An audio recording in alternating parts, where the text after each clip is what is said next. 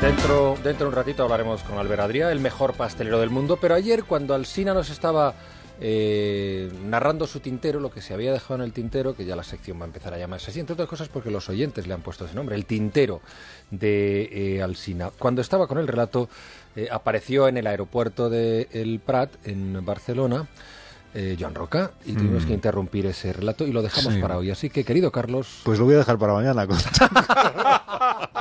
Muy bien.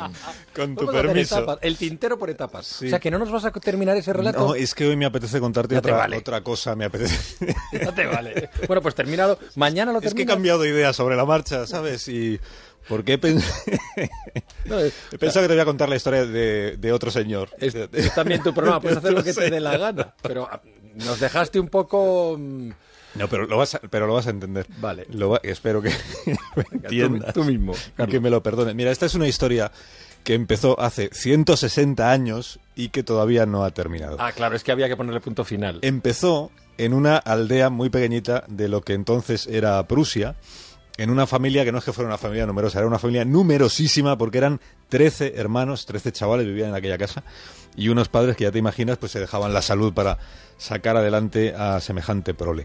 Y ocurrió que la salud precisamente, ¿por qué la gente se pone enferma? ¿Por qué la gente se cura? Interesó desde muy pequeñajo a uno de estos 13 hermanos. Era un chico que era muy espabilado, esto lo notó enseguida el maestro de la escuela del pueblo, muy espabilado, muy extrovertido, también un poco trasto, bastante indisciplinado.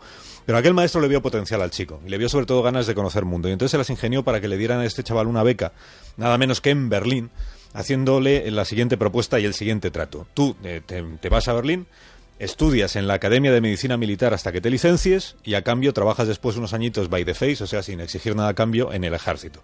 Aquel chaval pues aceptó el trato y gracias a eso él consiguió dos cosas. Una es que aprendió un montón de medicina y otra es que se volvió el hombre más disciplinado del mundo. Fue médico del ejército, empezó como médico del ejército. En, en esa misión en esa tarea tuvo que tratar a muchos soldados que sufrían diferentes infecciones y también como médico del ejército lo enviaban a aldeas tan pequeñitas como la suya y todavía más remotas, donde se encargaba de examinar a adultos y a niños.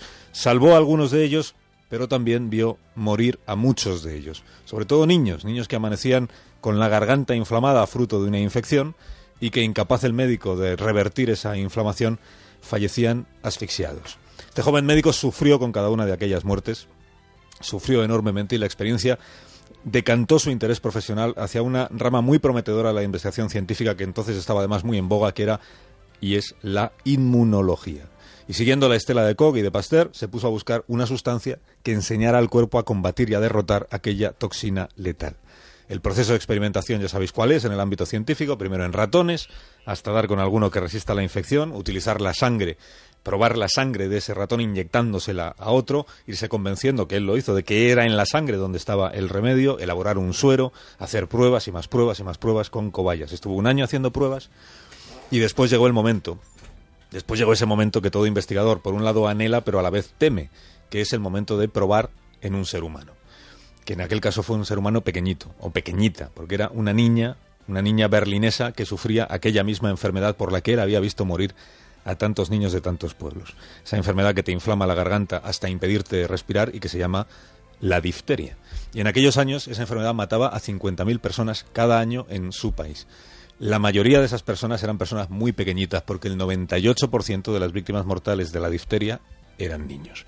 Bueno, aquella pequeña niña berlinesa le inyectaron el, el suero y esperaron a ver qué pasaba y siguieron esperando, temiendo que se produjera la reacción adversa y afortunadamente lo que pasó fue lo contrario. Lo que pasó fue que la difteria en aquella niña, te hablo del año 1891, remitió. Y aquel éxito, pues no solo hizo feliz a este médico, que por entonces tenía 36 añitos, sino que le animó a dar un paso más, el que acabaría siendo el paso, que era encontrar no solo un suero curativo de la difteria, sino una sustancia que inoculada a los niños sanos los inmunizara contra esa enfermedad.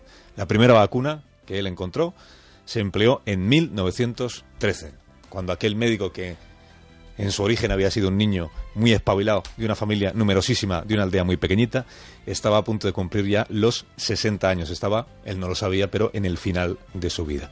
Descubrió la vacuna de la difteria. Este médico se llamaba Emil von Behring, fue premio Nobel de Medicina, y gracias a él existe tanto esta vacuna de la difteria que nunca le administraron a este chavalito de Olot de 6 años que está hoy hospitalizado, como el suero que, si todo va bien, va a curar a este chavalito de Olot que estará deseando volver a casa y que incluso estará deseando ya volver a la escuela. El doctor von Bering. La gente en su época le conocía a Juan Ramón como el salvador de los niños. Es lo que tiene, gracias Carlos, la actualidad, la vida que nos encontramos y que contamos cada día aquí en la radio. Teníamos algo previsto, pero vino la vida, nos lo cambió a mejor. Gracias, Carlos Alsina. Hasta mañana, 6 de la mañana, no se olvides de madrugar.